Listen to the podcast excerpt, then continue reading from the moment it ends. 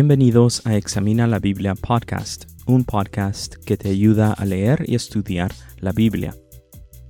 En este episodio estaré hablando sobre la Biblia y los contextos culturales, esto es, los contextos culturales en que fueron escritos los libros de la Biblia, así también como los contextos culturales en que las personas leen y estudian la Biblia hoy en día.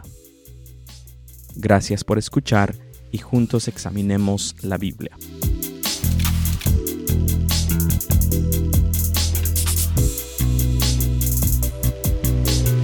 Antes de empezar con este nuevo episodio, quiero anunciar que hay tres diferentes maneras en las que puedes interactuar con el podcast. Primero, puedes escribir al podcast. El correo electrónico es examinalabibliapodcast.gmail.com. Otra vez, son todas estas palabras juntas sin ninguna mayúscula. Examina la Biblia podcast gmail.com. Está un poquito largo, ¿verdad? Pero ese es el correo electrónico.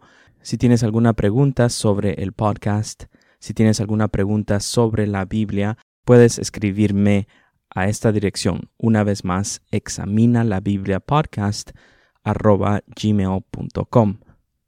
También tenemos la cuenta de Twitter del podcast, la cual es arroba examina la Biblia. Otra vez más, la cuenta de Twitter es arroba examina la Biblia. Por último, puedes también visitar la página web, la cual es examinalabiblia.com. Por el momento estoy subiendo las notas de los episodios previos y están disponibles tipo un blog, así que son gratis. Ahora sí empecemos con el episodio. Quiero empezar haciendo esta declaración, la cual es que ninguna interacción humana sucede fuera de un contexto cultural. Así es, lo voy a decir otra vez más, ninguna interacción humana sucede fuera de un contexto cultural. Esto es porque el ser humano es altamente social entonces formar y ser parte de la cultura y desarrollar cultura es algo natural e innato en el ser humano. A riesgo de insultar tu inteligencia, solo quiero aclarar a qué me refiero cuando digo cultura. La Real Academia Española define la palabra cultura como el conjunto de modos de vida y costumbres, conocimientos y grado de desarrollo artístico, científico, industrial, en una época, grupo social, etc. También define la cultura popular como el conjunto de las manifestaciones en que se expresa la vida tradicional de un pueblo. Esto es lo que nos dice el diccionario. También la Real Academia me informó que, no que ellos me hayan dicho, pero lo leí, ¿verdad? Eh, cuando consulté el diccionario, eh, que la palabra cultura viene del latín que también se traduce como cultivo. Entonces está asociada con la palabra cultivar. Y la definición de cultivar me parece muy curioso y, y después les voy a explicar por qué. Es primero dar a la tierra y a las plantas las labores necesarias para que fructifiquen. Segundo, poner los medios necesarios para mantener y estrechar el conocimiento, el trato o la amistad. Tercero, desarrollar o ejercitar el talento, el ingenio, la memoria, etc. Cuarto, ejercitarse en las artes, las ciencias, las lenguas, etc. Quinto, criar y explotar seres vivos con fines industriales, económicos o científicos. Ah, y sexto, sembrar y hacer que se desarrollen microorganismos sobre sustancias apropiadas. Podemos ver entonces que la palabra cultura tiene como su raíz un sentido de desarrollo tanto agrícola como un desarrollo humano. Y di estas definiciones porque es importante hablar sobre la cultura. Esto es porque todos los seres humanos en todo tiempo hemos vivido dentro de una cultura. Esto es porque parte de nuestro propósito aquí en la Tierra ha sido este desarrollo humano, como lo hemos visto en la definición. Lo que ha sucedido muchas veces es de que entre los círculos cristianos se tiende a criticar mucho la cultura. Se critica de una manera que tanto los cristianos como los no cristianos piensan que los cristianos están diciendo que la cultura es mala en su totalidad. O sea que no hay ningún aspecto de la cultura que sea bueno o que sea redimible. Miremos qué nos dice la Biblia sobre la cultura. La Biblia nos enseña que desde el principio Dios les dio un mandato cultural a nuestros primeros padres, esto es, a Adán y a Eva. Podemos ver en Génesis capítulo 1, versículo 28, y dice la versión Nueva Biblia de las Américas, Dios los bendijo y les dijo, sean fecundos y multiplíquense, llenen la tierra y sométanla, ejerzan dominio sobre los peces del mar, sobre las aves del cielo y sobre todo ser viviente que se mueve sobre la tierra. También después, en Génesis capítulo 2 y versículo 22 al 25 dice, de la costilla que el Señor Dios había tomado del hombre, formó una mujer y la trajo al hombre. Y el hombre dijo, Esta es ahora hueso de mis huesos y carne de mi carne. Ella será llamada mujer, porque del hombre fue tomada.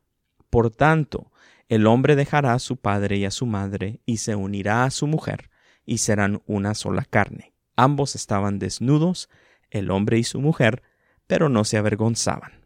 También hay otra cita que quiero compartir que es Génesis capítulo 2 también, ahora el versículo 15. Dice así, el Señor Dios tomó al hombre y lo puso en el huerto del Edén para que lo cultivara y lo cuidara. Entonces aquí viene en juego esta palabra cultura. Entonces podemos ver cómo Dios le dio un mandato al hombre, le dio un propósito, le dio un trabajo, le dio una misión, que era de llenar y gobernar el planeta Tierra conforme el consejo de Dios, bajo la guianza de Dios, bajo la autoridad de Dios. Sabemos también que ya en el capítulo 3 de Génesis vemos la caída del hombre, donde el pecado y la muerte y la destrucción viene hacia la humanidad y hacia toda la creación. Y desde ahí las cosas empezaron a arruinar, por así decirlo, pero no una ruina en su totalidad. El teólogo R.C. Sproul, él tiene unos años de haber fallecido, él enseñaba un aspecto de la teología reformada que habla sobre, sobre la depravedad total y lo explicaba conforme a lo que Génesis capítulo 3 dice, lo que les acabo de mencionar. Y él esencialmente decía que el ser humano de nacimiento y por naturaleza está dado al pecado, pero el ser humano no es tan malo o malvado como pudiera ser. Pero por alguna razón, entonces, la tendencia de los cristianos en general ha sido no de formar parte de la cultura, sino que entre más seriamente se toma uno la fe en Dios y entre más uno empieza a estudiar la Biblia, se mira como que más se está uno queriendo alejar de la cultura. Pero tenemos que recordarnos que Jesús mismo oró no para que nos quitaran del mundo, sino para que viviéramos en el mundo para Dios, siendo la luz del mundo, así como Jesús es la luz del mundo. Esto lo vemos en Juan capítulo 17. También ahí mismo Jesús fue quien dijo que estábamos en el mundo, pero que no éramos del mundo. De ninguna manera Jesús entonces estaba diciendo que nos retiráramos de la cultura. Y esto tampoco fue lo que hicieron sus discípulos. Sus discípulos invadieron, por así decirlo, la cultura. Eventualmente transformaron la cultura. También después el cristianismo se volvió muy político, ¿verdad? Entonces hubieron muchos problemas después. Pero esos discípulos de Jesús fueron de influencia en la cultura. Entonces, cuando leemos y estudiamos la Biblia, tenemos que saber que existen dos contextos culturales diferentes y estos juegan un papel importante cuando estamos tratando de entender la Biblia. ¿Y cuáles son estos dos contextos culturales? Primero, el contexto cultural de los autores que escribieron la Biblia. Y segundo, el contexto cultural de nosotros que leemos y estudiamos la Biblia hoy en día. Y quiero seguir solamente haciendo un poco más de hincapié en esto, de que es importante considerar el contexto cultural porque hay otros contextos también que están relacionados al contexto cultural que también tenemos que poner atención. Les voy a mencionar algunos de ellos para que vean qué tan relacionados están estos diferentes contextos. Por ejemplo, tenemos el contexto textual. Esto ya había hablado un poco en un episodio previo donde está el principio de que la Biblia explica la Biblia. Entonces el está el contexto textual, está el contexto histórico. Este contexto es bastante aceptable, se habla mucho acerca del contexto, contexto histórico, ¿verdad? ¿Cuál era el periodo histórico en donde fueron escritos los libros de la Biblia? Por ejemplo, todas las Biblias de estudio nos hablan sobre el contexto histórico, cuándo fueron escritos los libros de la Biblia, qué más estaba pasando en la historia en ese momento, etc. También está el contexto social, el contexto político, eso es bastante importante también, el contexto lingüístico, contexto geográfico y contexto religioso. Otra vez, si de todos estos contextos podemos aceptar que el contexto histórico es importante, entonces también tenemos que aceptar que estos otros contextos son de igual manera importantes. Otra vez, menciono todas estas cosas simplemente porque como cristianos hemos estado bastante en contra de la cultura popular y yo solamente creo que la Biblia nos demuestra algo que no concuerda con cómo nosotros nos hemos portado a través de la historia, por lo menos en la historia reciente. Hablemos un poco entonces sobre la cultura de los autores de la Biblia. Los autores de la Biblia vivieron dentro de un contexto cultural. El contexto cultural fue un lente por donde los autores de la Biblia vieron su mundo. Y Dios también usó los contextos culturales en los que los autores de la Biblia vivieron para darse a conocer a la humanidad. Y no voy a entrar en detalles de las culturas específicas de los autores de la Biblia, pero consideremos lo siguiente. La cultura en el tiempo del rey David, quien escribió muchos de los salmos en el libro de los salmos, fue diferente al contexto cultural del apóstol Pablo, quien vivió unos mil años después de David y escribió la mayoría de los libros del Nuevo Testamento. También consideremos que la cultura en el tiempo de Moisés, el autor de los primeros cinco libros de la Biblia, fue bastante diferente a la cultura del apóstol Juan, quien escribió el Evangelio de Juan, las tres cartas que llevan su nombre y el libro de Apocalipsis. El apóstol Juan vivió unos 1500 años después de Moisés. Entonces, como se podrán imaginar, la distancia de unos 1500 años hace que las culturas fueran diferentes. Por otro lado, tanto el apóstol Pablo como el apóstol Juan eran contemporáneos y compartían esencialmente la misma cultura.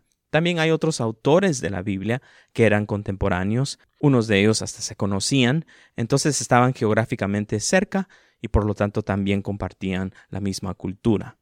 Hablemos ahora sobre la cultura del lector de la Biblia, o sea, nosotros los que leemos y examinamos la Biblia hoy en día.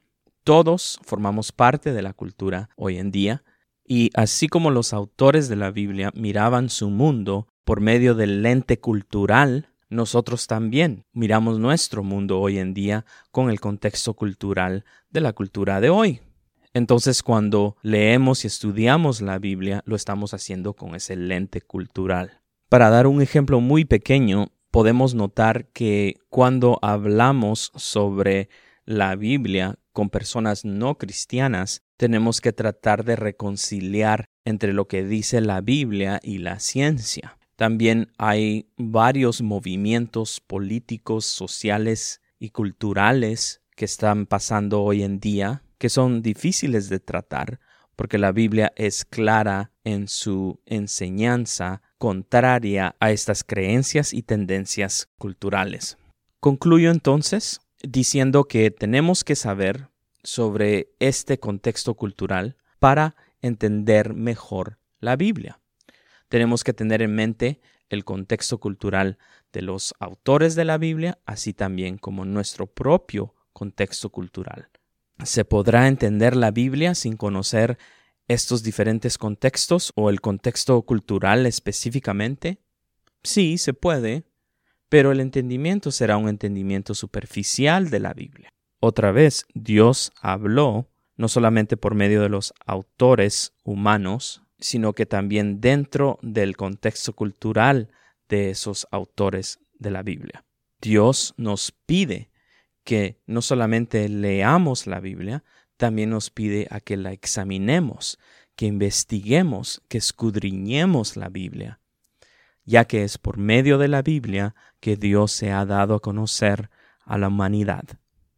Una vez más, gracias por escuchar y nos vemos en el próximo episodio.